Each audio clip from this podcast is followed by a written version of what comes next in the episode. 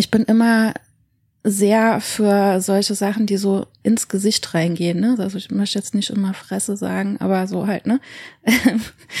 äh, Infos in die Fresse rein, dass es einem so richtig den Gong gibt und man wach wird und sagt, boah, krass, ist das.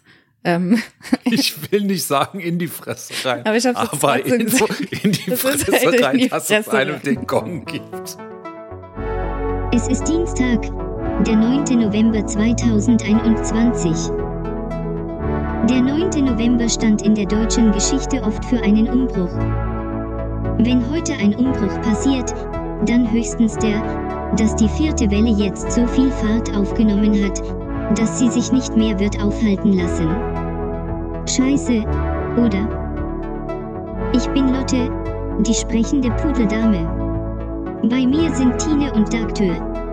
Ihr hört Königin von Deutschland.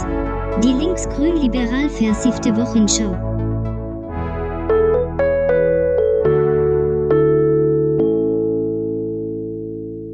Er ist so vergesslich, dass er nicht nur Gitarrenkoffer verlegt, sondern auch panische Angst davor hat, Gepäck im Zug zu vergessen. Zum Glück hat er unseren Termin heute nicht vergessen. Puh, hi Doktor. Sie ist für mehr Special-Effekt beim Sprechen.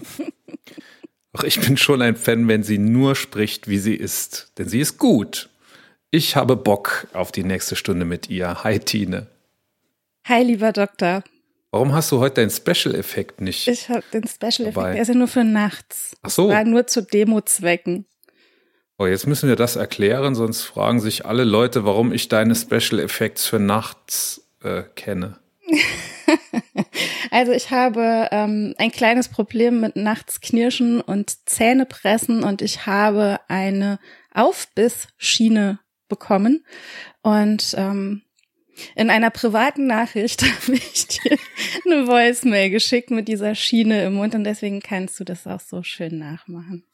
Ja. Genau. Also es würde dem Podcast nicht zuträglich sein, wenn ich die jetzt über eine Stunde hier beim Quatschen drin hat. Also lass mal bitte quatschen jetzt.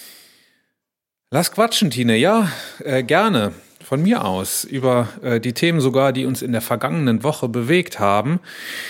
Als da wären Auffrischungsimpfungen, Sorgfaltspflichten, ein Riesenhaufen Medikamente, einer Mehrheit für die Impfpflicht, die Weltklimakonferenz, eine junge Frau, die die Herzen berührt hat, den Fall El Hassan und über einen nicht ganz so bekannten Grafen.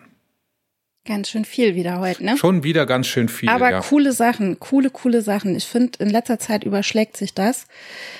Ähm, vor allen Dingen gestern wieder, ich war auf Twitter und ich glaube, wir sollten uns heute auch mal nochmal das Twitter-Trendbarometer erstmal angucken. Ja, gerne. Ähm, manchmal überfordert mich das, ich sag's dir.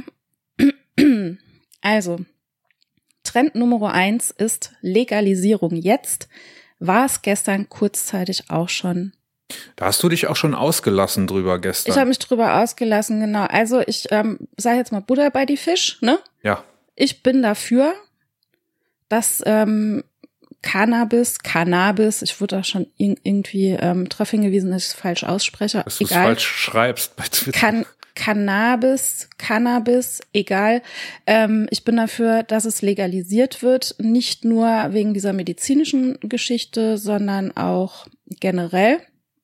Ähm, ich habe bei Twitter ähm, was getweetet und zwar ist einfach wissenschaftlich nicht nachgewiesen, dass äh, Cannabis schädlich ist. Im Gegenteil, also Alkohol ist weitaus schädlicher und ähm, die Gründe, wieso ähm, die Legalisierung von Cannabis abgeschafft wurde, das waren eher solche ähm, ja wirtschaftlichen Gründe, beziehungsweise geht das sogar zurück in die 30er in den USA.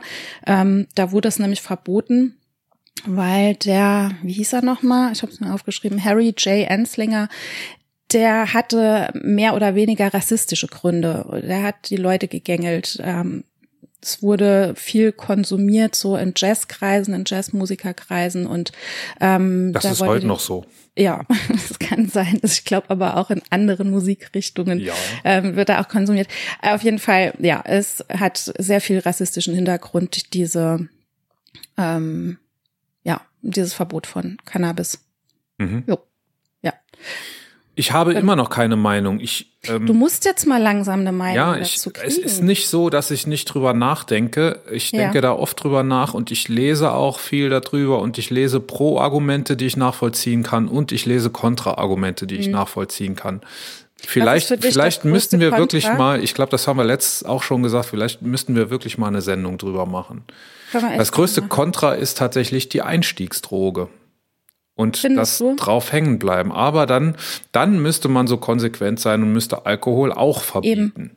Alkohol Eben. ist auch eine Einstiegsdroge. Ja, also ich habe auch einen Bericht gelesen von einem Psychologen oder Psychiater, der gesagt hat, dass ähm, dieses Wort Einstiegsdroge ist halt so ein bisschen gefährlich, weil nicht jeder, der Cannabis konsumiert, ähm, am Ende bei Heroin endet. Ne? Also natürlich viele, die heroinabhängig sind, haben mit Cannabis angefangen, aber ich glaube, dass diesen Umkehrschluss ähm, den zu ziehen ist ein bisschen gefährlich oder sollte man vorsichtig ziehen. Wir werden das Thema vertiefen. Wir werden uns Gerne. in einer der nächsten Sendungen zum Ziel setzen, den Doktor zu einer Meinung zu bringen. Ich werde dich festnageln auf einer Meinung. Alright. Gut. Trend Nummer zwei. Tyrannei der Geimpften, äh, der Ungeimpften, Entschuldigung. Ja, was? Trend Nummer zwei, Tyrannei der Ungeimpften. Was, wen tyrannisieren Sie denn? Die Geimpften. Da Hast, unter- hast, ja, Ja, genau. da Ja. unterhalten wir uns heute, glaube ich, noch sehr, sehr lange drüber. Hat das jetzt einen Genau. äh, konkreten Anlass? Ich, Es hat einen Bezug, äh, und zwar war ähm, bei Anne Will der ähm, Chef des Weltärztebundes Montgomery und der, also der hat das gesagt, dass wir momentan eine Tyrannei der Ungeimpften haben. Ne? mhm. Ja, das ist äh, ein Ausspruch von ihm, geht auch schon seit gestern durch die Trends. Ich war ja gestern Abend super lang noch auf Twitter und bin da, ich muss da irgendwie, keine Ahnung. Ja, Montgomery, ne? Ich mag den Mhm. ja eigentlich gar nicht so, äh, wenn es darum geht, was der sagt, aber wie er es sagt. Der kann sehr gut sich in Bildzeitungsschlagzeilen ausdrücken. Das. Es hat schon sehr polarisiert gestern schon. Kannst ja mal, wenn du Zeit hast, morgen früh in aller Frühe mal nachlesen. ja, mache ich. Ja. Wenn alle noch schlafen. Und Trend Nummer drei, ich bin froh, oh, uff. Trend Nummer drei, Notbremse jetzt. Ja, hatten wir letztes Jahr auch, ne? Mhm. Bundesnotbremse. Bundesnotbremse, genau. Äh, Passt, passt ja alles zu unseren Themen dann heute, ne? Ja. Stei steigen wir durch. Ich Wie bin froh. Vorhin war noch Wetten das auf äh, Trend Nummer drei, jetzt ist es auf Trend Nummer vier. Ich hätte nichts dazu sagen können. Ach, ich lass doch den Leuten ihren Spaß. Ah, also, ich den ja ich habe viel, viel, ich weiß nicht, viel so, so schlechte Laune Sachen über Wetten das gelesen. Wenn doch jemand Spaß hat an Thomas Gottschalk und seinen abgehakten, äh, dann soll er's doch. Ja, von mir aus. Ich, Ich, hab hab's, ich auch kurz angehabt. Ich habe überlegt und habe es aber gelassen dann. Ja, Ich habe ich hab's angehabt und also ich habe mich tatsächlich wieder gewundert. Ich bin mir irgendwie so vorgekommen wie äh, plötzlich wieder in eine längst vergessene Zeit zurückversetzt. Aber ich habe noch. Weil also das, hat was- sich ja so gar nicht angepasst, ne, an die Zeit. Außer Nee. das, außer, nee, aber, aber war ja da. Das, Ich habe dieses Foto gesehen auf Twitter, dieses dieses äh, Joko und Klaas und ABBA Foto. vorher, nachher. Es war lustig. Das war das Einzige, was ich von Wetten das gesehen habe. Wäre noch was gewesen für unsere neue Rubrik, die wir haben, der äh, Post Mhm. der Woche, der später kommt, aber wir haben sogar noch was Besseres gefunden. Ja. Kommen wir aber gleich dazu. Zuerst äh, Feedback haben wir bekommen.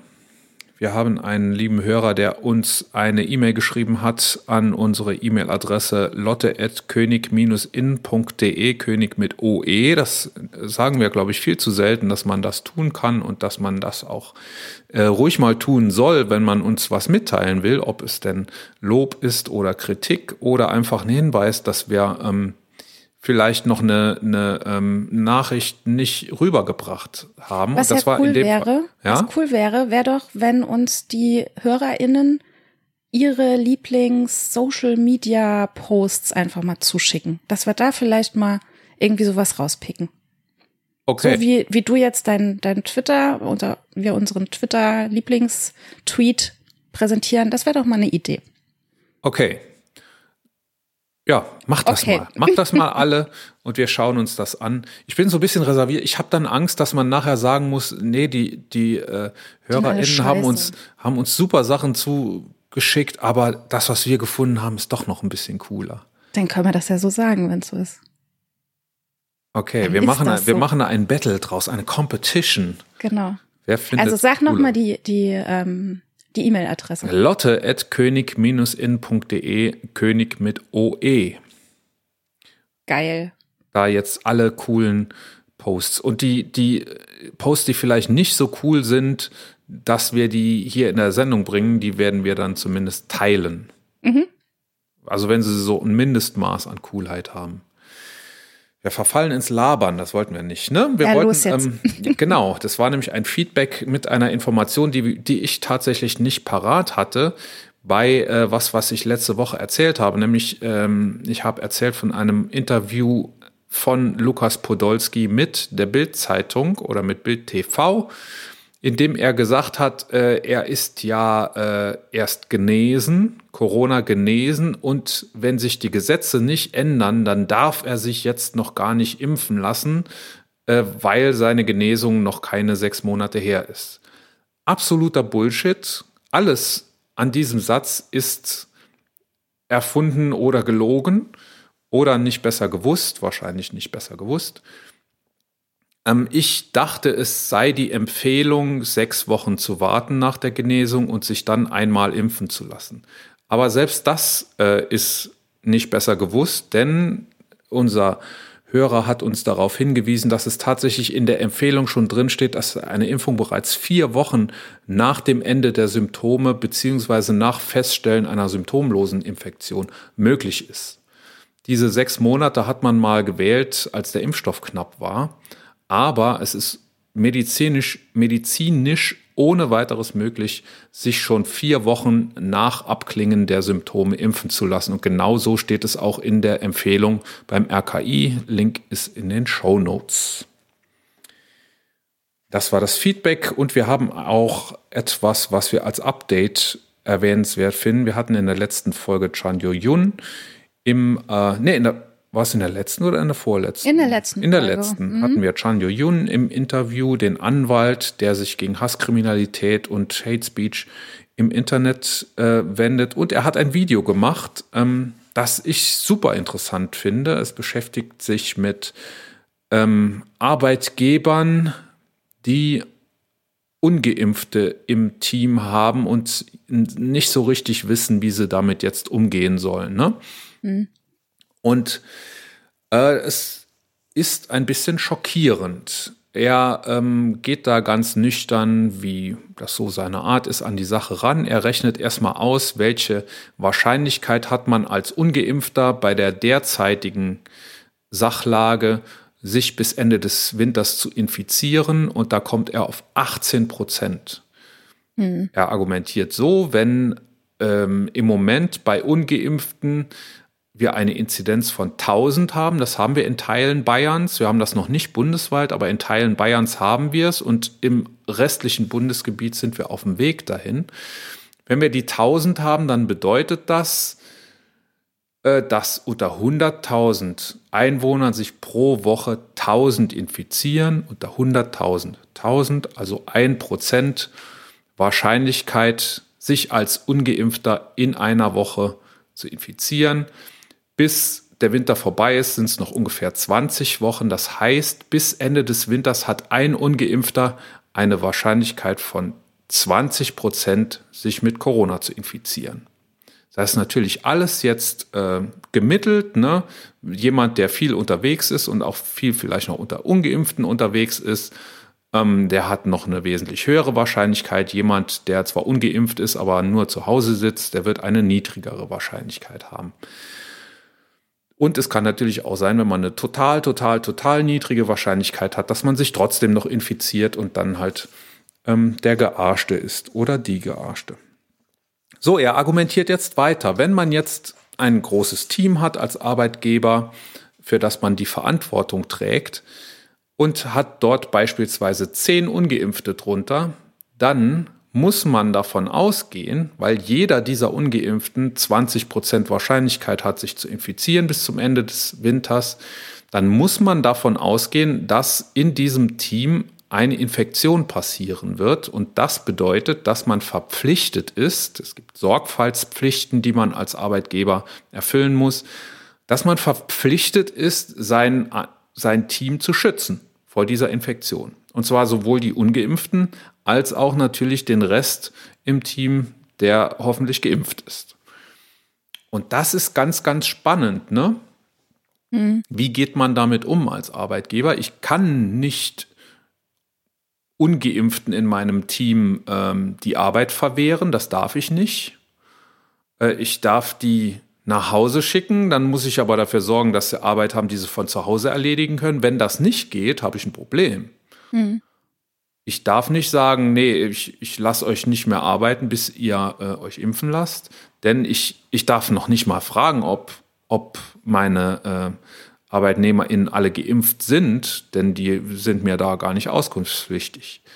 Und das ist ein großes Problem im Moment in meinen Augen, denn wenn wirklich was passiert, sag mal, ich habe zehn Ungeimpfte und 70, 80 Geimpfte, wenn irgendwann wirklich da äh, ein Superspreader unter den Ungeimpften ist und von den Geimpften ähm, infizieren sich auch noch einige, können die an mich als Arbeitgeber herantreten und ähm, mich verklagen, weil ich meinen Sorgfaltspflichten möglicherweise nicht nachgekommen bin.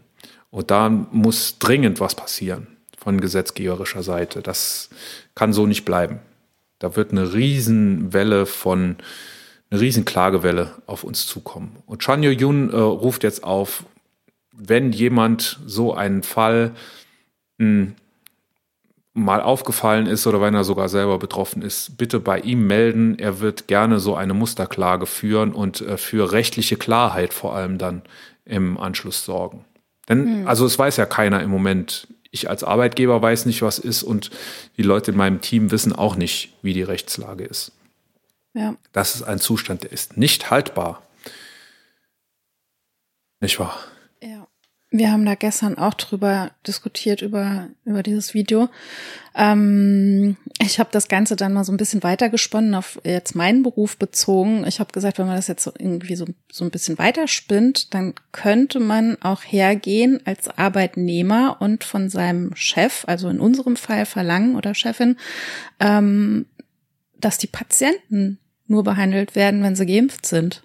Das ist jetzt vielleicht ein bisschen weit hergeholt, aber ähm, auch, auch in diesem Fall ähm, ist es ja so, dass man als Therapeutin irgendwie ein Recht auf ähm, einen sicheren, gesunden Arbeitsplatz hat. Ähm, ist jetzt, es ist jetzt sehr weit gesponnen, ne? Aber vielleicht kommt das auch noch, dass irgendwann TherapeutInnen sagen, ähm, ich komme nur noch zur Arbeit, wenn ich sicher gehen kann, dass die Menschen, die ich behandle, geimpft sind. Oder zumindest getestet. Oder genesen, ne? Das Weil das gibt's, ja. gibt's bei uns nicht. Es gibt, gibt ein paar, paar Bundesländer, da ist das so. Ähm, die haben 2G teilweise gehabt, was natürlich für PraxisinhaberInnen ähm, auch Einbußen bedeutet, aber auf der anderen Seite natürlich ähm, gesundheitstechnisch ähm, auf jeden Fall auf der sicheren Seite dann ist, ne? Hm. Ich habe so das Gefühl, ne, habe auch eben eben noch mal am Telefon mit jemand drüber gesprochen, dem Dirk, den wir beide kennen, ähm, hm. dass es immer näher kommt. Hab 2G wieder gehört jetzt in, nee, die die die Gefahr der Infektion. Ja. Und zwar mit Riesenschritten. Ne? Ich ja, hab, auf jeden Fall. Gehört von einer Familie, die wir beide kennen, wo jetzt alle infiziert sind, bis mhm. auf den Jüngsten, der sich gerade erst hat impfen lassen können. Ja. Rest der Familie vollständig geimpft, vollständig infiziert. Äh, ich habe gehört von einer ähm, Versammlung, die stattgefunden hat, mit 16 Teilnehmern, alle vollständig geimpft, mhm. alle infiziert. Also ich kann dir nur sagen, dass ich in der letzten Woche in meinem engen Freundes- und Bekanntenumfeld drei Personen mit Impfdurchbrüchen habe. Also alle geimpft, alle wirklich ähm, Leute, die sich ganz, ganz streng an die Regeln halten. Ja, also es, es äh, kommt jetzt hart, glaube ich. Wir wollen boostern. Ja, auf jeden Fall. Ich, ich, ich habe mich, ich, ich hab mich eben informiert. Ähm, Freund von Jemand mir zusammen? Arzt. Ja, würde ich gern, wenn ich jemand finde, der mich boostert. Denn ja, du, mein, mein Kumpel, der Arzt, mein Kumpel, der Arzt, äh, boostert nämlich nicht. Der hat gesagt, er, er wird es einen Monat vorziehen, aber ja. meine Zweitimpfung ist ja erst drei Monate her. Ach so, okay. Also bei mir ist es jetzt schon auf jeden Fall sechs Monate her. Meine ähm, Freundin und Ärztin hat aber auch erst im Dezember Zeit. Aber du kannst beim Impfbus boostern lassen. Impfbooster-Bus. Impfbooster, Bus-Booster. Also ich werde. Post-Booster. ich Was werde da? mich jetzt noch einmal, ich werde noch mal mit dem reden. Ja. Äh, ja ich habe nur einmal geschrieben, ob das prinzipiell ginge und er hat geschrieben, er kann Augen zudrücken, aber so viele nicht. Mhm. Und ich frage ihn jetzt noch mal, wie das aus seiner Einschätzung medizinisch zu sehen ist. Denn meiner Einschätzung nach kann man gar nicht früh genug boostern. Denke ich auch. Aber die Möglichkeit, noch, noch mal so einen so einen Antikörpertest zu machen, ist ja auch vielleicht eine Idee erstmal. Ja, bringt aber nichts. Also der bringt eine Momentaufnahme, aber mhm. der Winter dauert ja mehr wie der eine äh, dauert ja, ja länger ja, wie der eine Moment. Und du weißt Fall. nie, du weißt nie, äh, wenn du heute einen Antikörperspiegel von X hast, äh, wie wird der nächste Woche sein? Mhm. Der kann nächste Woche schon ganz schön runtergefallen sein. Ja. Ja, krass. Äh, ich, werden wir wahrscheinlich dann beim nächsten Mal auch wieder drüber reden. Das, ich glaube, das wird jetzt in den nächsten Tagen Schlag auf Schlag gehen. Also, ja. Nicht? Mhm. Bringt uns zu unserem Post der Woche. Neue mhm. Rubrik, äh, die wir eingeführt haben, die wir jetzt gerade einführen. Äh, ich habe nämlich einen sehr, sehr lustigen äh, Post gesehen, der sich auch mit dem Thema äh, der sich auch mit dem Thema Impfen beschäftigt und zwar der sehr, sehr anschaulich macht, was Impfen eigentlich bedeutet. Es ist ein ähm, offensichtlich US-amerikanischer Angestellter auf einer Intensivstation. Ich weiß nicht, ob er Arzt ist oder Pfleger. Ich glaube, er ist aus UK. Das kann auch sein. Bin mir aber ja, jetzt auch nicht sicher. Ja. Egal. Wurscht egal. Und ähm, Get the Jab ist, ich habe aus Hashtag Get the Jab auf US-Amerika äh, geschlossen. Mm, ich weiß nicht, ob. Aber kann so sein oder so. Jedenfalls, ähm, wir haben das auch verlinkt. Wir können es auch selber nochmal nachgucken nach der Sendung. Ähm, er hat ein Foto gemacht von all den Medikamenten, die ein Erkrankter an einem Tag auf einer Intensivstation kriegt. Und das Foto ist ziemlich voll mit Medikamenten. Da mhm. stehen jede Menge Fläschchen und Ampullen und äh, Packungen mit irgendwelchen äh, Verbänden und so weiter. Und da gibt es dann noch natürlich Kommentare. Da sind jetzt noch nicht eingerechnet das Gerät und das Gerät und das Gerät und das Gerät, was da ja. auch alles noch gebraucht wird. So, und das ist schon mal sehr anschaulich. Und dann Christian Drosten hat äh, diesen Tweet dann geretweetet und hat noch einen geilen Kommentar dazu geschrieben, nämlich, ich zitiere, das ist sehr eindrücklich. Diejenigen, an die, an die diese Botschaft geht, wissen wahrscheinlich gar nichts über die Nebenwirkungen und Folgen der Medikamente unten links und rechts im Bild. Ich würde mir dazu mal eine Schilderung von einem Intensivmediziner in einer Talkshow wünschen. Und das fand ich so ziemlich genau auf die zwölf. Das hat mir sehr gut gefallen und war mir die Auszeichnung des Posts der Woche wert. Auf jeden Fall. Ich habe mir so ein paar ähm, Medikamente angeguckt, die da drauf sind. Ich habe es ein bisschen rangezoomt. Ähm, da sind unter anderem Blutverdünner dabei, da sind Opioide dabei, ähm, in Kombination mit Propofol, was ein Narkotikum ist. Ähm, da sind Antibiotika dabei, da sind Benzodiazepine dabei. Also das sind oh, das schon macht Spaß. Das bitte? Das macht Spaß. Das ist ein richtig krasser Cocktail. Und was ich halt auch witzig finde, ist alle die, die so in dieses, die blöde Pharmaindustrie reinballern, äh, in dieses Horn reinballern, ähm, damit verdient die Pharma halt auch richtig Geld, ne? Ja. Ja. Und die Alternative ist halt, und das ist die Message dieses Fotos, die Alternative ist halt, äh, dass man es sich aussuchen kann, alle diese Dinge oder eben einmal ein, äh, ein Impfstoff. Ja, aber nochmal noch mal ganz kurz, um nochmal zurückzukommen auf diese Impfdurchbrüche. Also alle die Leute, die ich kenne, die jetzt einen Impfdurchbruch haben, trotz Impfung, ähm, die haben gesagt, ich bin so, also alle unabhängig voneinander, haben alle gesagt, ich bin so froh, dass ich geimpft bin. Mir ging's einige Tage dermaßen dreckig, dass ich nicht wissen will, wie es ohne Impfung gewesen wäre. Hm. Und das sind junge Leute. Also, ne, sollte wirklich irgendwie doch jeden irgendwann mal überzeugen. Tja, Ja. es gibt eine Mehrheit für die Einführung einer Impfpflicht. Mhm. Aber ich kenne auch jemand, der sich davon nicht hat überzeugen lassen. Ich befürchte Schlimmes. Der Ingo. Oh je. Ingo ist da. Ingo, willst du? Wolle man eine Reihe lassen? Ja, äh, hi Tine, hi Doktor. Hi. Habt ihr das hast du, Tine, das gelesen, dass es jetzt wirklich eine Impfung, eine, ein, eine Mehrheit für eine Impfpflicht in Deutschland gibt? Habe ich gelesen, ja. Unsere Freiheit, was ist mit unserer Freiheit, wenn jetzt wir zu impfen verpflichtet werden, was ist denn dann los? Also dann, dann, dann, dann, dann, dann gehe ich auf die Barrikaden, dann, dann, dann haben wir den, den Umbruch hier. Heute ist der 9. November, dann, dann, das ist die nächste Pogromnacht. Um Gottes Willen. Ähm, also du weißt schon, dass äh, die Mehrheit der Deutschen tatsächlich ähm, für die Einführung der Impfpflicht ist. Ne? Das, hast du, hast das, ich glaube das hast nicht. Du Nein, gesehen das im ist bestimmt, Deutschland das, ist, ne? das haben die bestimmt gefälscht. ARD Deutschland Ja, die wollen das ja uns doch rausgebracht. Das haben die doch. Die haben ja ARD Umfrage gemacht. Staatsmedium, Staatsmedium, Um. Lügenpresse. Also diese ganzen, ganzen anderen Wirkungen, die diese Pandemie noch mit sich bringt bei euch ganzen Impfgegnern, ist ja fürchterlich. Also Ach ja, Es geht also diesen- die, es geht diesen- die Argumente Hör mal zu. Jetzt hör doch mal zu, verdammt Ich höre nochmal. die ganze Zeit zu. Nee, du quatschst die ganze Zeit. Nein, ich quatsche nicht. Vor, nee. 57 Prozent der Deutschen sorgen sich hauptsächlich um die Kinder, die nicht geimpft sind, und 62 Prozent fürchten sich sogar davor, dass die Älteren schwer erkranken. Was sagst du denn dazu? So, So, die- Kinder, die Kinder, ältere ja. Menschen. Die Kinder können doch gar nicht geimpft werden. Was soll ich denn da genau, jetzt machen? deswegen können die ja halt erkranken. Du kannst die doch schützen, indem du geimpft Die bist. Geimpften erkranken doch auch. Habt ihr doch, habt ihr doch gerade besprochen, der Doktor und du.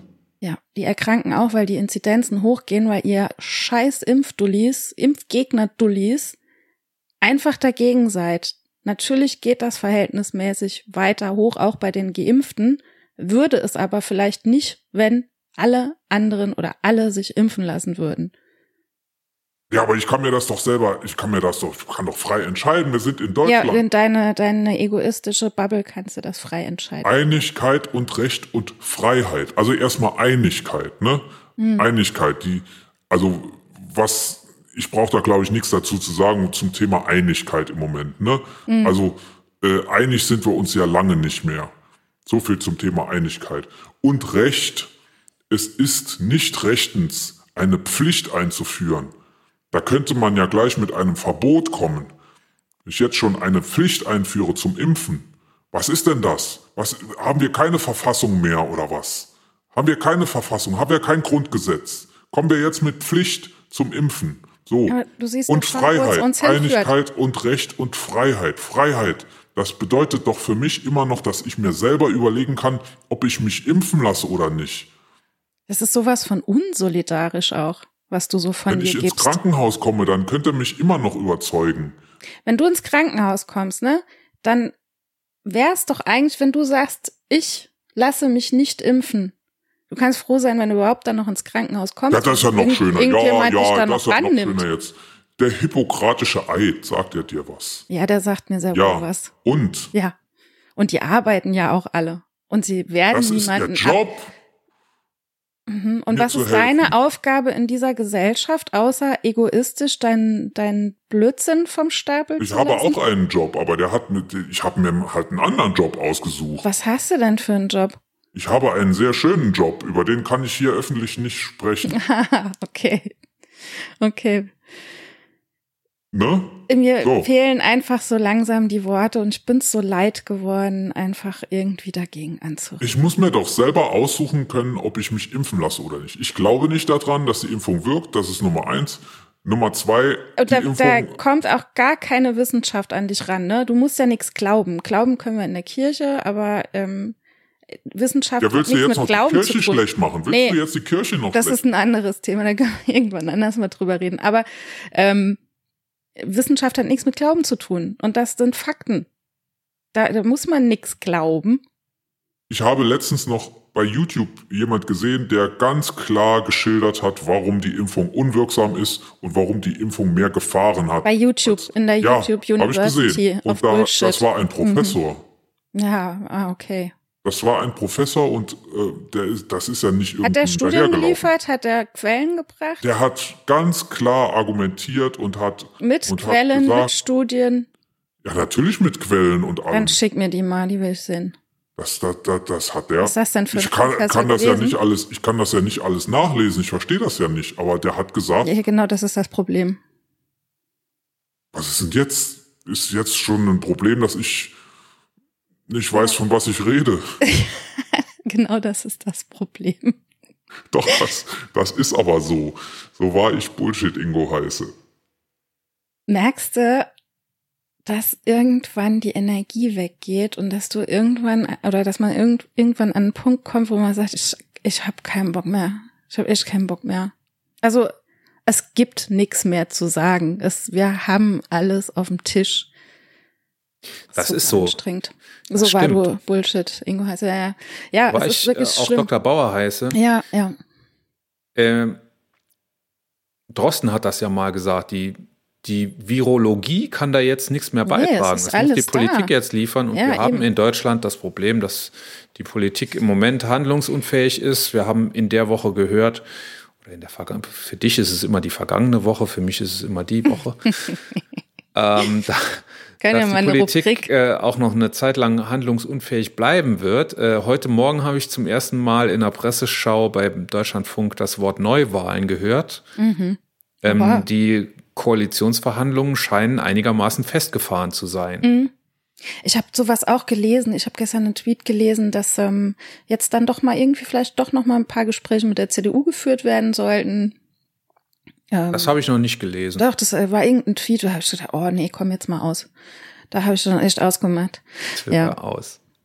Ja, um nochmal zurückzukommen auf diese ähm, Geschichte hier mit unserem Bullshit, Ingo, es ist tatsächlich so, dass ähm, 57 Prozent der Deutschen sich tatsächlich um die Kinder, um die ungeimpften Kinder äh, Sorgen machen und 62 Prozent der Befragten sich ähm, dafür fürchten, dass die Älteren schwer erkranken. Ähm, was auch erstaunlich ist, ist, dass für bestimmte Berufsgruppen, also 74 Prozent der Befragten sind für eine Impfpflicht für bestimmte Berufsgruppen und da schließe ich mich auch an, tatsächlich. Und für die allgemeine bist du nicht. Ich finde es schwierig. Ich, ich habe immer noch keine Meinung dazu. Ich habe mich mit ganz vielen drüber unterhalten. Ich bin prinzipiell dafür, aber ich befürchte, und das habe ich auch schon mehreren Leuten gesagt, dass es dann richtig rund geht. Ich glaube, dann ist die Kacke echt am Dampfen und dann brennen hier vielleicht Autos, keine Ahnung. Das glaube ich nicht. Ich habe keine Ahnung, aber ich, ich habe Angst, dass ähm, da Also ich- der Schuss nach hinten losgeht. Ne, stell dir das mal konkret vor, es gibt eine Impfpflicht, jeder kriegt eine Einladung zum Impfen. Ne? Mhm. Dann und dann musst du da sein. Ja, Und ja, in, in Form irgendeiner Anordnung. Weiß Mhm. ich nicht, wie gibt es da was Vergleichbares? Keine Ahnung. Muss mit Kindern zu U-Untersuchungen, das ist doch, ist das nicht auch verpflichtend? Ähm, Oder du musst in, der, in der Schule erscheinen. Ja, es ist zumindest so, dass es kontrolliert wird, ja. Und sowas müsste es ja erstmal geben. Und ich glaube, das würde schon in ganz vielen Fällen dazu führen, dass sich Leute impfen lassen. Aber meinst du nicht, dass irgendwie ähm, ein Weg zu 2G auch dahin führen würde? Dass es auch schon ein Schritt wäre? Nee, Nee. das sieht man ja. Das sieht man ja in den Ländern, die 2G schon flächendeckend eingeführt haben, dass da an der Impfbereitschaft sich gar nichts geändert hat. Mhm.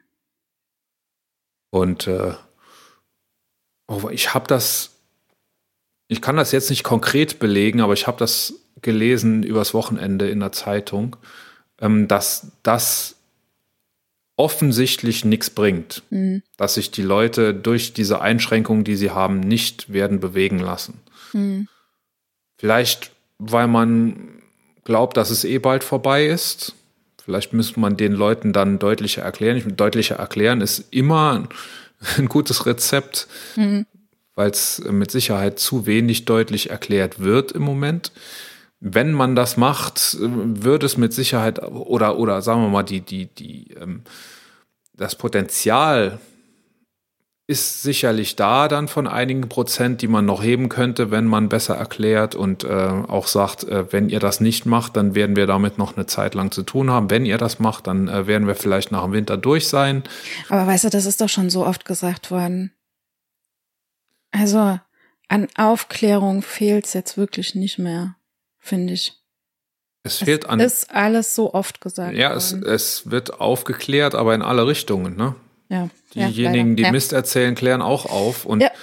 es weiß keiner, wem man glauben soll. Es Hm. müsste eine riesengroße Offensive geben von Leuten, die alle einer Meinung sind und alle der richtigen Meinung sind und das laut, laut sagen und überall und bei jeder Gelegenheit. Und Ja, vor allem die eine, das hat es ja. die ganze Zeit noch nicht gegeben, eine Perspektive Ja, aufzeigen. ja, das stimmt. Also Leute, die sagen, kommt, lasst uns alle impfen, dann ist es im März vorbei. Das stimmt. Das wäre eine coole Perspektive. Bisher haben wir es nur irgendwie mit Würstchenangeboten geschafft, ne? Richtig. Kommt euch impfen, ihr kriegt eine Wurst. Oder, oder so bei, äh, bei steigender Inzidenz äh, zu sagen, ja, nächsten Monat könnten wir mal über einen Freedom Day nachdenken. Ja. Also das war Ja. alles, solche Ja. Mhm. Perspektiven gab es, aber die waren halt überhaupt nicht glaubhaft und überhaupt nicht äh, herleitbar aus irgendwelchen Tatsachen, sondern das waren, das waren Wunschfantasien. Das wird nicht funktionieren, aber man, wenn man eine untermauerte, theoretisch herleitbare und sauber herleitbare Perspektive liefert, dann glaube ich, würden noch mal wesentlich mehr Leute mitmachen. Ich glaube nach wie vor, dass die Impfverweigerer, von denen wir seit letzter Woche wissen, dass es doch einige sind, die auch strikt dagegen sind, ähm, wenn man die besser aufklären würde und klarer aufklären würde und richtiger aufklären würde, dass von denen sich auch noch welche umstimmen lassen. Hm. Aber wer soll's machen im Moment? Gute Frage. Politik ist mit sich selber beschäftigt. ja. Sollen wir mal das Thema wechseln? Lass uns mal das Thema wechseln von einer Ja. Krise in die nächste rein. Komm. Genau. Dive. Corona wird uns noch länger beschäftigen. Wir haben aber im Moment noch ein Thema, das uns beschäftigt und ähm, eine Konferenz, die, wenn sie gut läuft, Geschichte schreibt. Sieht aber im Moment nicht so danach aus. Ne? Das ist nämlich die Weltklimakonferenz gerade in Glasgow. Genau. Die COP 26, äh, Conference of Parties, die es seit jetzt schon fast 30 Jahren gibt. Genau. Was ein bescheuerter Name übrigens. Ne? Conference of Parties. Ja. ja. Ja, es geht dabei um die Verhandlungen über Maßnahmen zur Begrenzung der Erderwärmung.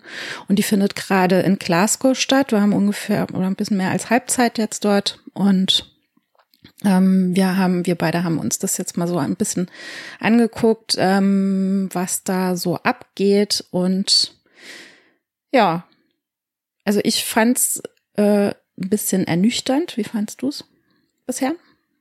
Ich möchte gerne am Anfang die These von Greta Thunberg in den Raum stellen, die nämlich äh, das noch viel weniger als ernüchternd findet, äh, die nämlich sagt oder die die Frage in den Raum stellt, ist die Konferenz ein Greenwashing Festival des globalen Nordens? Ich ähm, schließe mich der Auffassung, ist eine rhetorische Frage natürlich, äh, ich schließe mich der Auffassung fast ein bisschen an, Ich, muss ich äh, sagen. schließe mich dieser Auffassung ganz uneingeschränkt voll an. Denn äh, es, also es ist einiges beschlossen worden. Ne? Ähm, Ursula von der Leyen, die EU-Kommissionspräsidentin, hat offen zugegeben, dass das die niedrig hängenden Früchte waren, mhm. aber immerhin hat man die geerntet. Mhm. Man hat, das wurde in der Presse auch so ein bisschen verzerrt dargestellt, dass jetzt so viele Staaten einen Kohleausstieg beschlossen haben. Es war aber so, es gab vorher schon 120 Staaten, die sich zum Kohleausstieg bis 2000, ich glaube die spätestens bis 2050 äh, bekannt haben und da sind jetzt noch 40 dazugekommen. Mhm. Das ist besser, als wenn kein Staat dazugekommen wäre. Aber die Schwergewichte, die die meiste Kohle in die Luft blasen, die meist, das meiste CO2 ne? aus Kohle in die Luft blasen, die sind natürlich nach wie vor nicht dabei. Also Indien, China, Australien, glaub, USA. Australien auch genauso, ja. USA auch, ja. Äh, USA bin ich nicht, nicht ganz sicher. Ist nicht dabei. So. Also hat sich nicht dazu entschieden.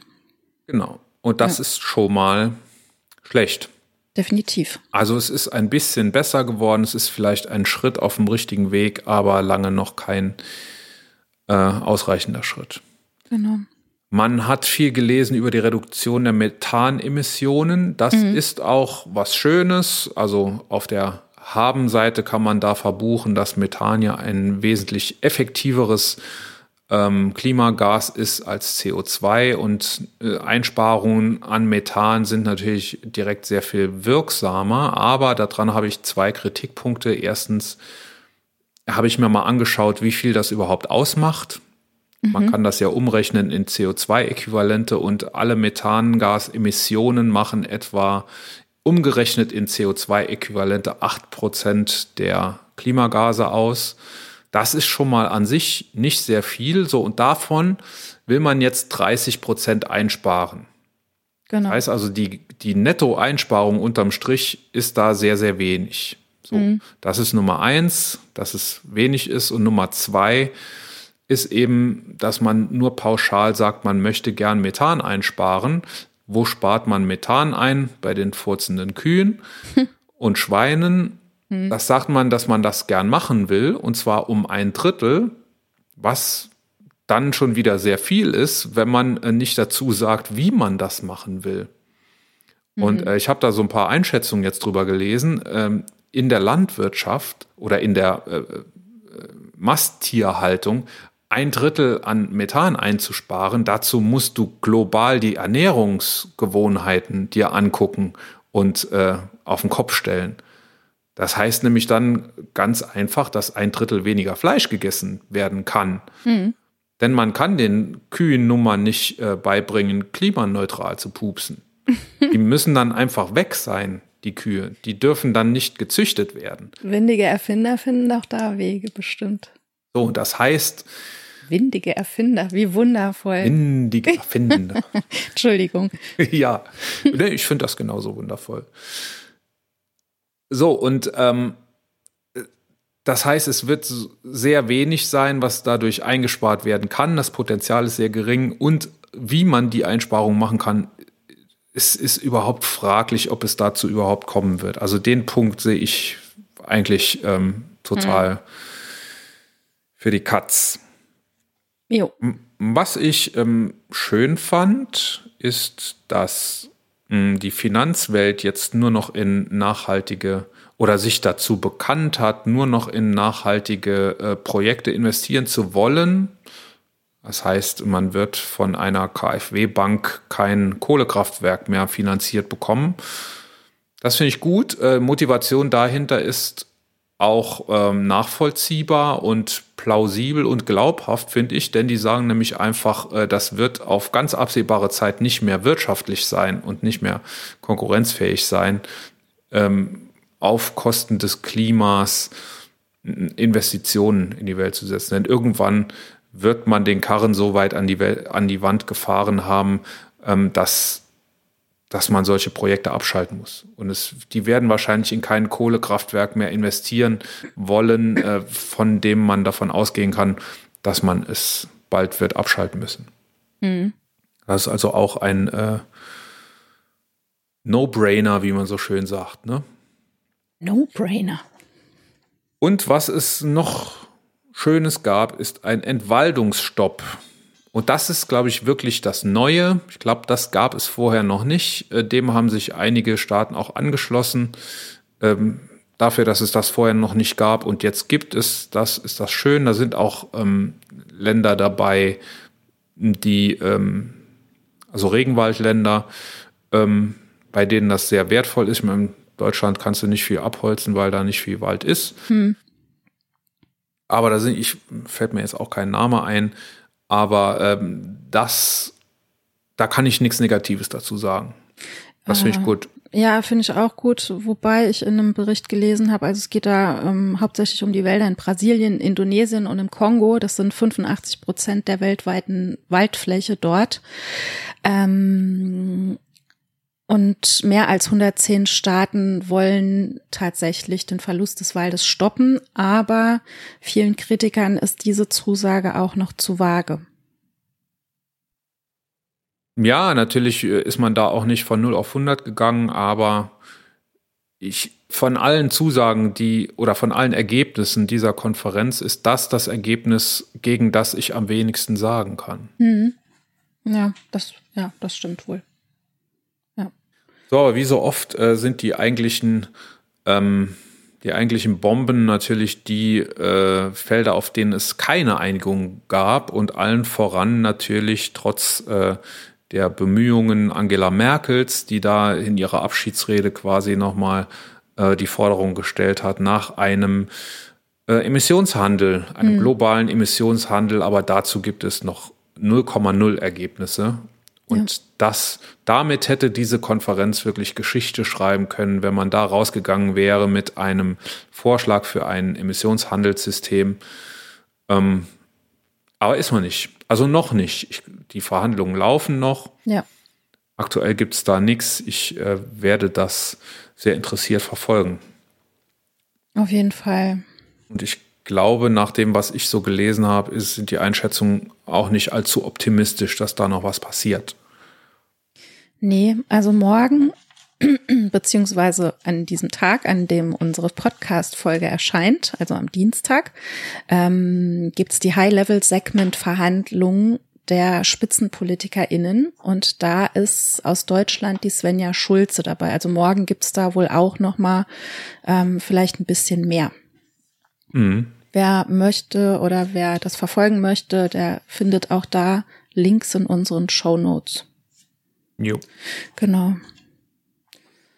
Ja, ja, zum Thema Greenwashing, also warum ich sage, dass ich Greta Thunberg da voll ganz zustimme, ist ein, also ich habe hab einen Bericht gelesen von einem Besucher, der dort ist momentan und der auch dort von dort berichtet. Und der beschreibt diese Weltklimakonferenz so ein bisschen so wie so eine Veranstaltung, auf der es auch verschiedene Stände und Aussteller oder Mini-Ausstellungen gibt, so sagt er, der verschiedenen Länder.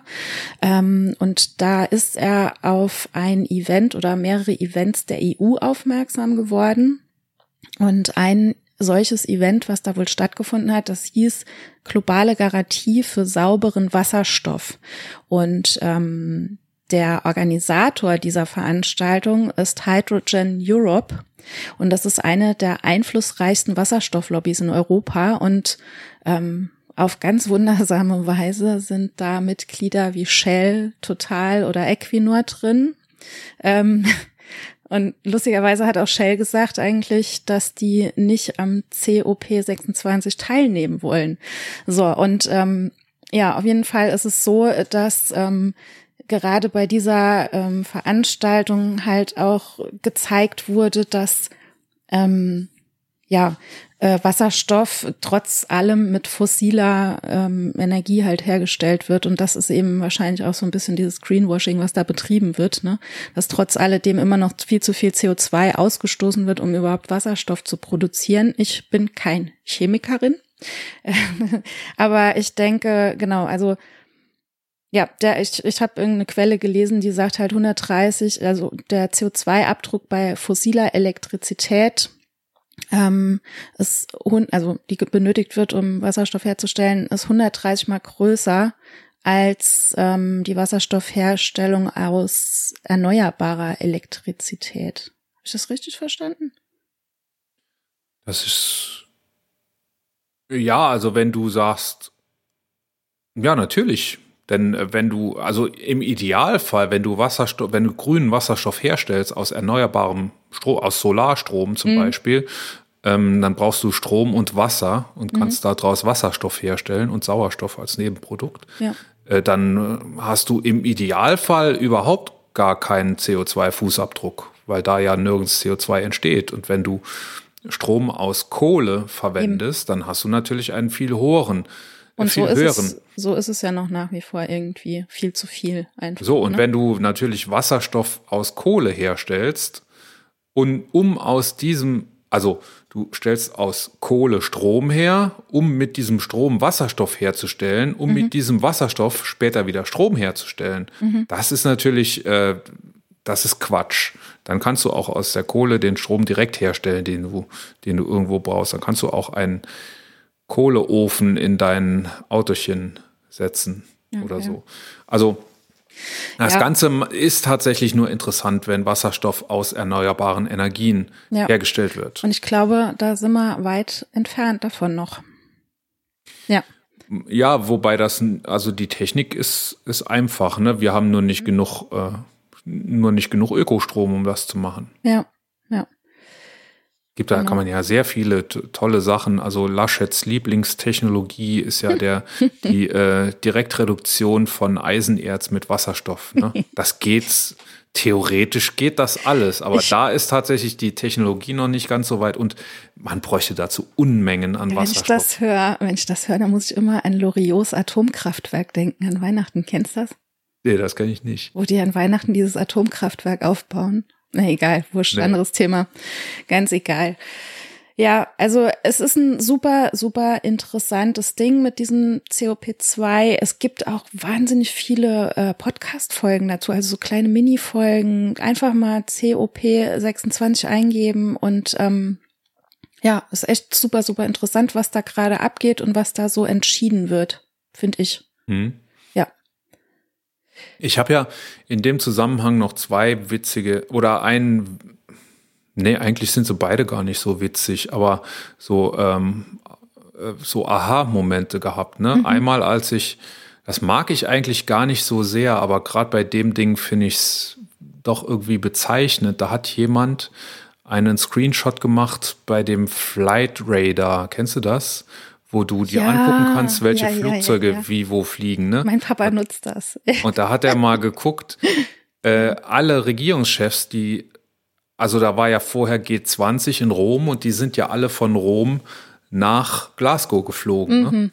Aber nicht natürlich alle mit einer Maschine, sondern da hatte ja jeder einen eigenen und die haben sogar ausgerechnet, wie viele Privatjets nach Glasgow geflogen sind zu dieser Klimakonferenz. Das ist doch Und es ist, von. ich weiß ja. nicht mehr ganz genau, es ist eine dreistellige Zahl, eine dreistellige Zahl an Flugzeugen, die dorthin geflogen sind, um sich über Klimawandel Gedanken zu machen.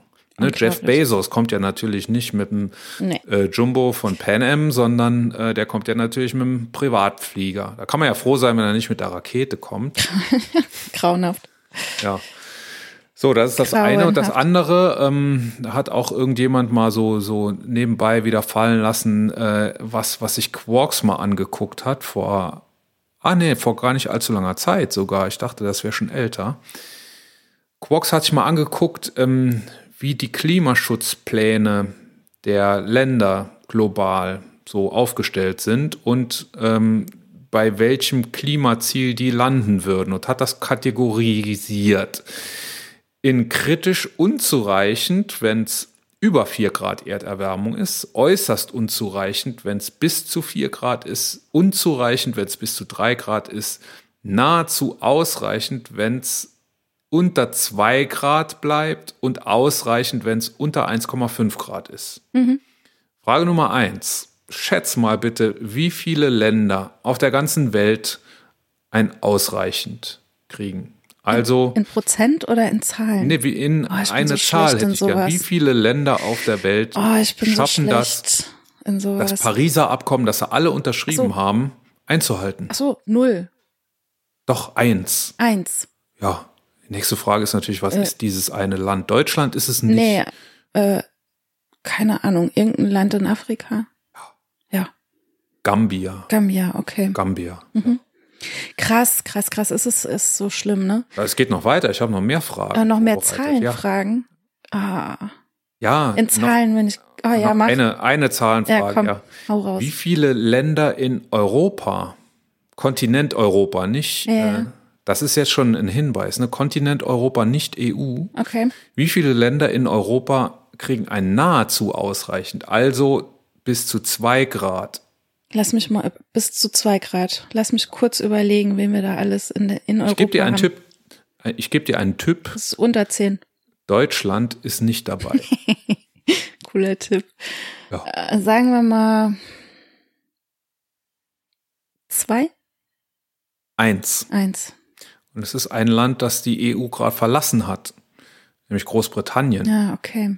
Großbritannien ist natürlich, äh, auch ein also das, das hört sich hört sich erst äh, bisschen komisch an, ne? Aber Großbritannien ist ja, äh, das, da hat die Industrialisierung angefangen, da hat sie aber auch äh, vor langer Zeit schon aufgehört. Mhm. Und Großbritannien ist ein großes, wenn ich das richtig weiß, Dienstleistungsland und offensichtlich haben die aber auch einiges richtig gemacht. Wir hatten Mhm. uns irgendwann vor kurzem mal unterhalten über einen über einen virtuellen CO2-Preis, den es zum Beispiel in Großbritannien schon gibt. Also Großbritannien hat da schon auch ein bisschen was dafür gemacht. Ne? Und was sind dann noch so für Länder? Es gibt sieben Länder insgesamt und äh, Großbritannien steht in dieser Gruppe zusammen mit Costa Rica, Äthiopien, Kenia, Marokko, Nepal und Nigeria.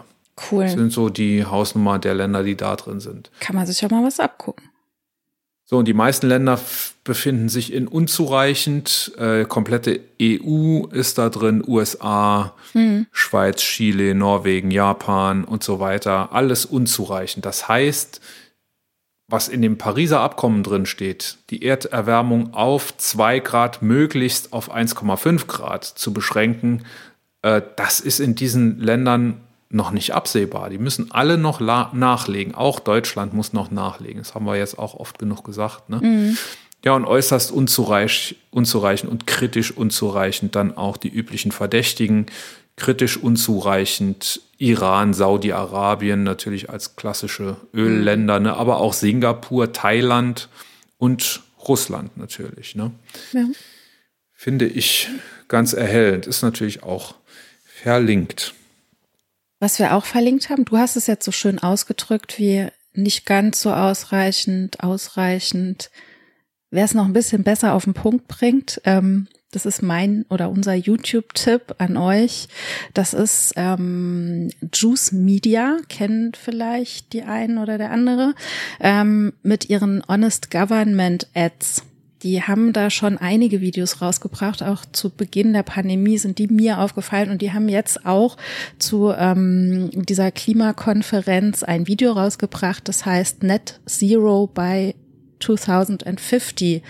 Und die sagen, also die bringen auch diese Beispiele bei so und so viel Grad, äh, schaffen wir es noch bei so und so viel Grad, aber die sagen jetzt nicht, äh, es ist ausreichend, sondern die sagen, we are fucked. Und ähm, das Video ist mega lustig gemacht, bricht das Ganze so ein bisschen runter, aber so fürs Verständnis und ähm, ja, ich bin immer sehr für solche Sachen, die so ins Gesicht reingehen. Ne? Also ich möchte jetzt nicht immer Fresse sagen, aber so halt, ne? äh, Infos in die Fresse rein, dass es einem so richtig den Gong gibt und man wach wird und sagt, boah, krass, ist das. Ähm, Ich will nicht sagen in die Fresse rein, Aber ich aber in, so, in die Das Fresse halt in rein, die dass es Fresse. einem den Gong gibt. ja, dass du halt einfach wach wirst, ne? Also wer Bock auf sowas hat und wirklich wissen will, was abgeht, das ist so geil gemacht und ich liebe diese Videos, weil die halt wirklich so ähm, richtig cool gemacht sind. Und äh, dieses Video ist featured bei Greta Thunberg. Ja, Aha. es ist richtig cool. Also ich, ähm, ja, wir haben es verlinkt. Sehr schön. Jetzt habe ich es doch gesagt. Ach man, ich wollte doch einfach mal so ein bisschen Damit, damit Ich- ihr euch selber einen an den Gong hauen Ich könnt. wollte einfach mal so ein bisschen ordentlich reden und nicht so, weißt du, immer so so Vulgärsprache So abgefuckt. nutzen. So abgefuckt daherkommen, genau. Aber das ist das Schöne. Übrigens, ähm, eins meiner Lieblingszitate in, in allen meinen Lieblingsliedern, die ich habe. I made love, I've been fucked, so what? Okay. Singt Connor Oberst von den Bright Ah, ja. Eyes. Okay. Fantastisches, sie- kann man, kann man stundenlang drüber nachdenken. Ja. Kommen wir, Mhm. wie am Ende einer fast jeden Folge, und diesmal sind wir noch gar nicht am Ende, äh, zur Krönung der Königin von Deutschland. Diese Woche ist es eine Königin, nicht wahr? Genau, und zwar ist es die junge Klimaaktivistin Elisabeth Watuti aus Kenia.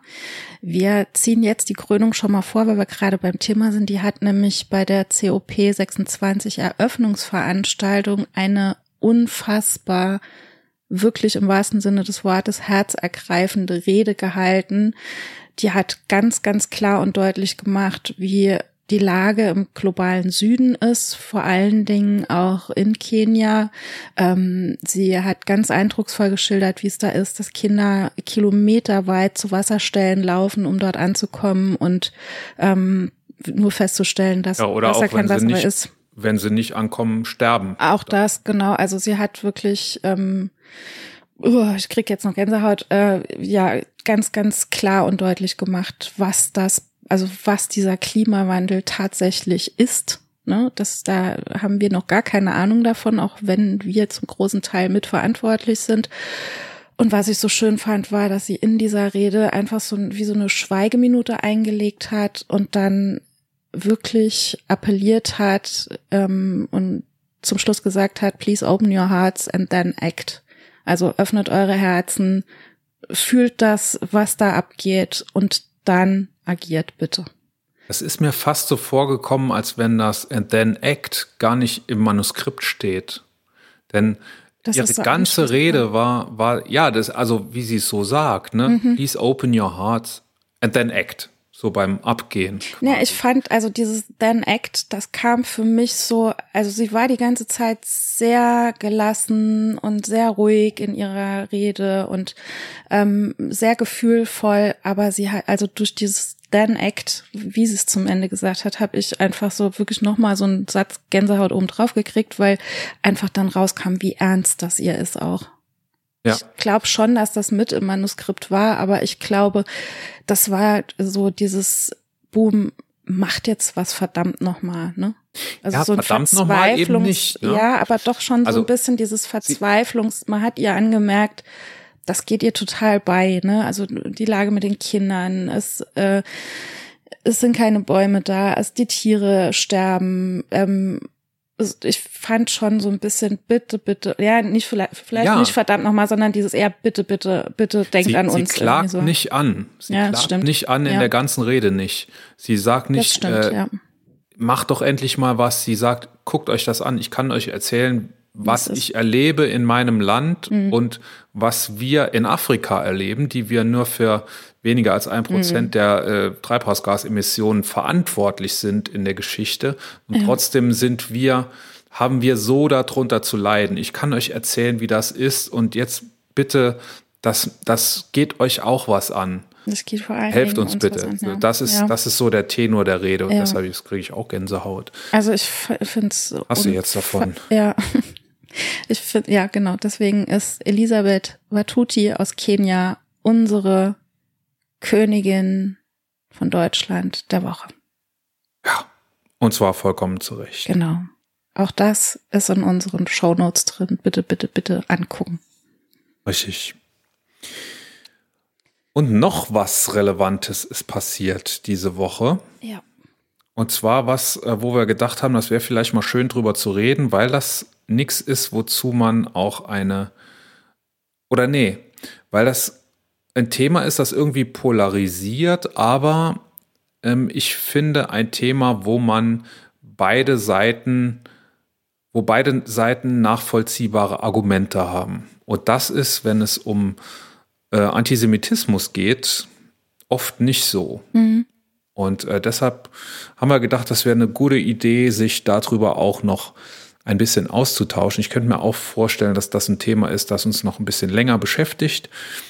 Der eine oder die andere wird es mitbekommen haben. Es geht um die Journalistin Nemi El Hassan. Hm. Der wurde, also die sollte einen Vertrag, die hat einen Vertrag mit der ARD unterzeichnet und sollte für den WDR in der Quarks-Redaktion tätig sein und solche tollen Grafiken machen äh, über Länder, die unzureichende Klimaschutzpläne haben, zum Beispiel, und sollte auch vor der Kamera stehen mhm. Und ähm, moderieren für Quarks. Äh, Nemi El Hassan ist eine Palästinenserin und ähm, hat islamischen Glauben. Und das hat offenbar der Bildzeitung nicht gefallen. Die Bildzeitung hat eine regelrechte Kampagne gefahren, hat ähm, eine, hat Bilder einer Demonstration gefunden von vor fünf Jahren oder sogar noch länger, 2015, 2016. Irgendwann in dem Dreh war das, glaube ich.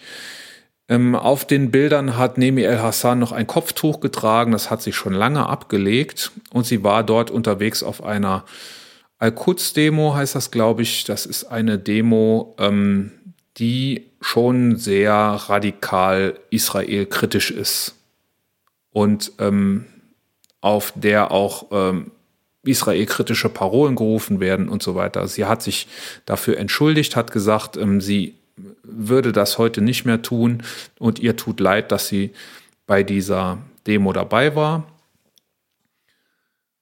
Davon kann man jetzt halten, was man will. Ähm, interessant war, dass die Bildzeitung aber dann noch weiter getreten hat, sozusagen. Es ging in keinem oder in nichts, was die Bildzeitung geschrieben hat oder auf Bild TV dann auch gesendet hat, ging es um die journalistischen Qualifikationen, sondern nur um diese Einstellungen. Es ging dann später um Social Media Posts, die sie gemacht hat, die auch israelkritisch waren, äh, wo es zum Beispiel um einen, äh, sie hat da selber nichts gepostet, sie hat geliked einen Post von jemand anderem, in dem es zum Beispiel ging um einen Gefängnisausbruch von Palästinensern aus einem Hochsicherheitsgefängnis in Israel. Den hat sie geliked und das hat die Bildzeitung ausgeschlachtet. Es gab noch so ein paar andere Posts, da ging es um israelische Sicher äh, äh Siedlungspolitik und um den Boykott von Waren, die aus äh, israelischen Siedlungen im Palästinenserland kommen. Das, anders als bei so ähm, anti-israelischen, anti-zionistischen oder antisemitischen Demonstrationen finde ich das vertretbar. Das kann man tun im Internet, seine Meinung sagen, auf Social Media auch mal, wenn sie jemand anderem auf die Füße tritt. Ähm, Israel, ich finde, Israel-Kritik darf nicht verboten sein, auch in Deutschland nicht. Vor allem, und das sagt sie dann selber auch, weil ja auch gar nicht alle Israelis einverstanden sind mit der Regierungspolitik, mit der Siedlungspolitik und mit der äh, Politik äh, den Palästinensern gegenüber. Und ähm, gerade äh, Nemi El Hassan hat sich einen Namen gemacht durch antirassistische Dokumentationen beispielsweise und auch ähm, Geschichten, die sich auseinandersetzen mit Antisemitismus, wo sie dann auch ähm, dem Antisemitismus gegenüber sehr kritisch natürlich eingestellt ist. Das hat sie alles gemacht, aber das reicht der Bildzeitung nicht. Die Bildzeitung greift dann die eine Rosine, die eine Negativrosine raus und reitet darauf rum und Jetzt komme ich zum Punkt. Der WDR hat sich dann der Argumentation der Bildzeitung angeschlossen und hat gesagt, nee, du kannst für uns nicht vor der Kamera stehen. Äh, wenn du willst, kannst du in der Redaktion von Quarks arbeiten und hat später dann sogar gesagt, wegen mangelnden Vertrauens, ähm, nee, du kannst für uns gar nicht arbeiten. Mhm. Und das finden viele mh, hm, nicht machbar. Das finden viele für eine rote Linie, die da überschritten wurde, dass der WDR sich so, äh, so unkritisch der Meinung der Bildzeitung angeschlossen hat gegen eine so gegen eine Journalistin mit migrantischem Hintergrund, die sich gegen Rassismus einsetzt, ähm, dass, dass man da einfach so der Bildzeitung quasi den Sieg auf dem Silbertablett serviert und diese Journalistin aufgrund dessen feuert und gar nicht guckt, was sind so diese die journalistischen Leistungen. Das finden viele Leute schlecht, viele äh, Leute, die was zu sagen haben in Deutschland, unter anderem Caroline Emke, Igor Levit und viele, viele weitere, die nämlich einen offenen Brief geschrieben haben und als es noch nicht zu spät war, den WDR gebeten haben, ähm, das wieder zurückzunehmen. Mittlerweile ist es leider zu spät. Mittlerweile hat auch Nemi El Hassan äh, selber in einem Beitrag für die Berliner Zeitung, glaube ich, ihre Sicht der Dinge geschildert. Und ich tue mir unheimlich schwer, mir dort ein objektives Bild und eine objektive Meinung zu machen. Finde ich das gut? dass sie ähm, ihre Meinung sagt und ihre Meinung auch offen sagt, äh, als Palästinenserin, äh, die auch persönliche Erfahrungen schon gemacht hat mit der Unterdrückung durch Israel, ähm, ihr diesen Raum zu lassen oder zu sagen, äh, in Deutschland darf kein Antisemitismus und auch nicht der Anflug von irgendeinem Antisemitismus passieren. Finde ich, ist eine ganz, ganz spannende Geschichte. Mhm. Was denkst denn du so? Also ich tue mir auch tatsächlich sehr, sehr schwer damit. Ich habe es jetzt so ein bisschen runtergebrochen, allein auf diese Jobgeschichte. Ähm, ich kann ein Stück weit nachvollziehen, ähm, dass, dass der WDR gesagt hat, die Vertrauensbasis ist jetzt einfach weg, ne? Weil ähm, dieser Beitrag, den Nemi El Hassan bei, bei der Berliner Zeitung gebracht hat, äh, in dem sagt sie auch, also ähm, wenn der WDR sich da auf Seiten der Bildzeitung stellt, dann ähm, gibt er solchen solchen Medien halt Kraft und da ist dann einfach auch so natürlich äh, von Arbeitgeberseite, was ist das denn für ein Verhältnis, ne? Also ja, was ist es für ein Verhältnis, wenn wenn eine potenzielle Angestellte ähm, von vornherein sagt, naja, eigentlich seid ihr auch nicht viel besser als die Bildzeitung, dann aber das ist, das, doch gerade das ist aber doch gerade die Ebene dieses Konflikts die wirklich würde, Bullshit ist natürlich ist das ja das natürlich würde also hätte diese Einstellung zu einem Diskurs führen können, den man sich eigentlich gerne auf die Fahne schreiben möchte, nämlich ähm, äh, divers zu sein. Ne, in, auch Diversität im Medium, das war, waren ja auch Stimmen, die das gesagt haben, dass jetzt ähm, eine äh, Nemi El Hassan auch genau deswegen äh, vielleicht eher diesen Job bekommen hätte, weil sie eben diese Diversität ausdrückt. Äh, man hätte diese Diskussion führen können, aber ich, äh, ich tue mir echt schwer damit, weil ich kann beide Seiten sehr gut verstehen, aber ich kann nach wie vor nachvollziehen, warum man dann sagt, äh, nee, also komm, das, dieses, dieses Vertrauen ist jetzt einfach irgendwie weg. Ne? Ähm, wir werden hier als Arbeitgeber kritisiert. Ich habe keine Ahnung, ich tue mir super, ich möchte eigentlich auch gar nichts zu sagen, weil ich, ja, wie gesagt, ich finde es super, super schwer. Ich finde das Thema an sich super schwer äh, zu besprechen. Ähm, ich finde es schade, dass es so gelaufen ist, einfach, ne? Es ist schon super schwer, da überhaupt sich ein einigermaßen ja, objektives Bild definitiv. zu machen. Ich finde die Deutschlandfunk-Berichterstattung, die ich gefunden habe, ja, stimmt, die ist sehr, sehr, sehr, sehr erwähnenswert. Ja. Ne? Hier wieder Thema Staatsmedien, öffentlich-rechtliche. Äh, aber gut. ich habe das sonst nirgends so gut gelesen, wo wirklich beide Seiten irgendwie mhm. gleichwertig sich gegenüberstehen. Denn, wie ich gesagt habe, ich finde, es gibt gute Argumente für beides. Ich persönlich tendiere, glaube ich, eher ähm, zu der Sichtweise, wie sie in dem offenen Brief auch dargestellt mhm. ist. Ähm, dass man sagt, es, es geht dem WDR oder der WDR versucht sich da ja aus der Schlinge zu winden. Mhm. Der WDR sagt ja zuerst nur, dass er den Politik aus, dass er die Politik, egal wie auch immer sie geartet sein will, die politischen Ansichten dieser Person, dieser Journalistin aus der Sendung gerne raushalten würde. Mhm. Ne, die Quarks Wissenschaftssendung ist kein Platz für politische Ansichten. Und ähm, da vertut der WDR ja schon die Chance, hm, zu sagen, was jetzt richtig und was falsch ist. Mhm. Und jeder Mensch hat politische Ansichten. Auf jeden Fall. Rio Reiser wurde mal gefragt. Ich komme wieder, total überraschend, ich komme wieder auf Rio Reiser zurück.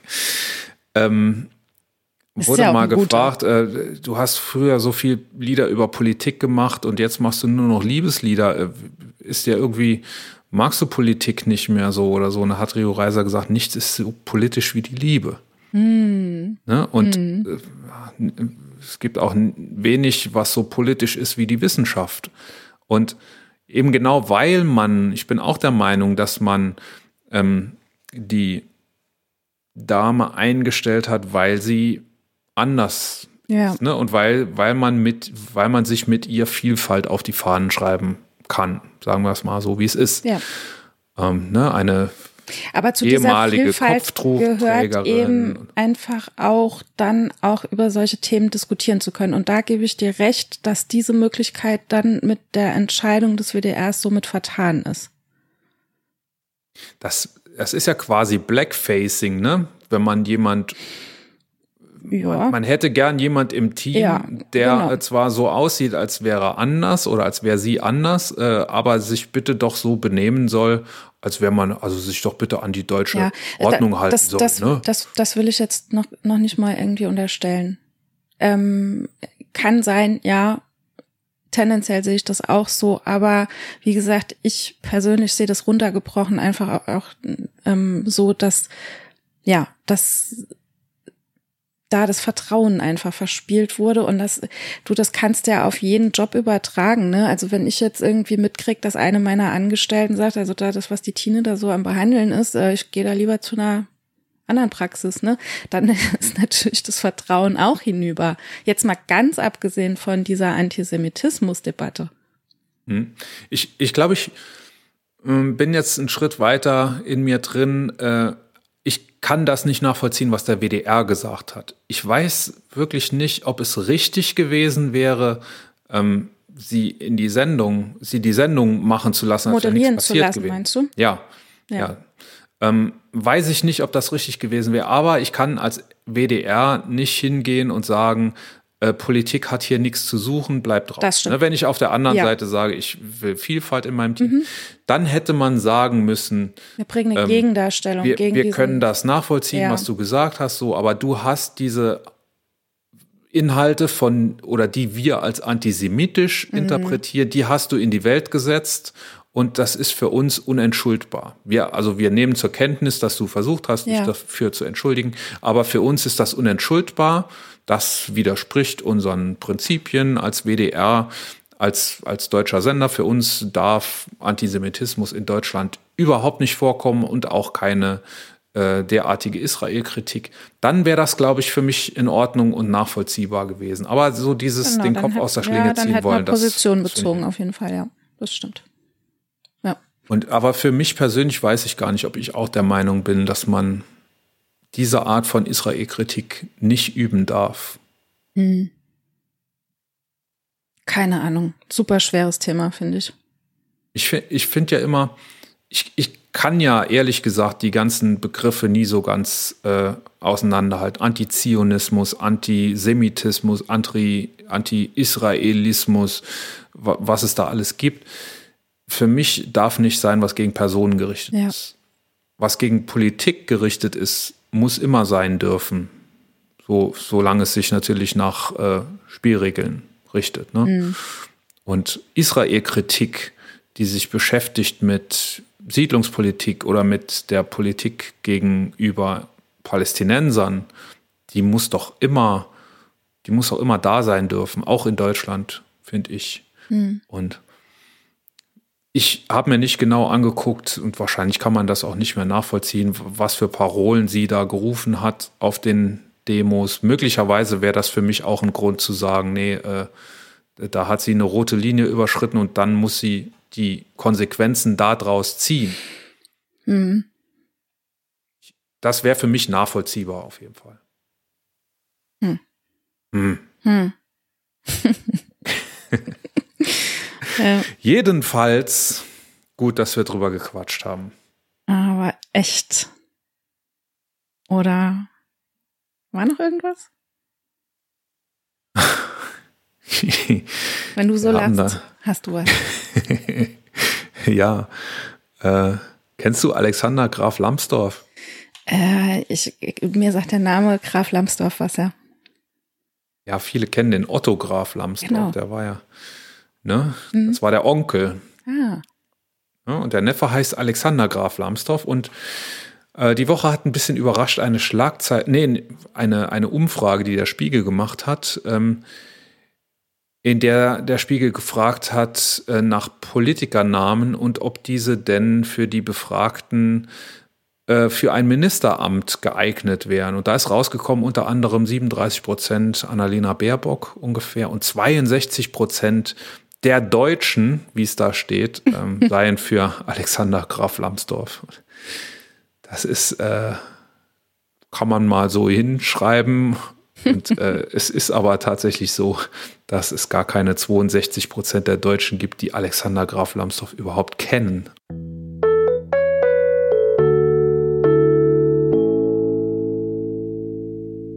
Das war die Königin für diese Woche. Wir hören uns wieder nächsten Dienstag. Links zum Kommentieren, zur Kontaktaufnahme und zu unseren Social Media Präsenzen findest du in den Shownotes. Ciao und bis nächste Woche. Wir sagen Danke fürs Zuhören. Wenn wir euch gefallen haben, abonniert uns jetzt gleich und empfehlt uns dann sofort weiter. Und wenn wir euch ganz besonders gut gefallen haben, freuen wir uns dann noch über eine gute Bewertung auf eurer Lieblings-Podcast-Plattform, denn das hilft uns, sichtbarer zu werden. Vielen lieben Dank und ciao bis nächste Woche.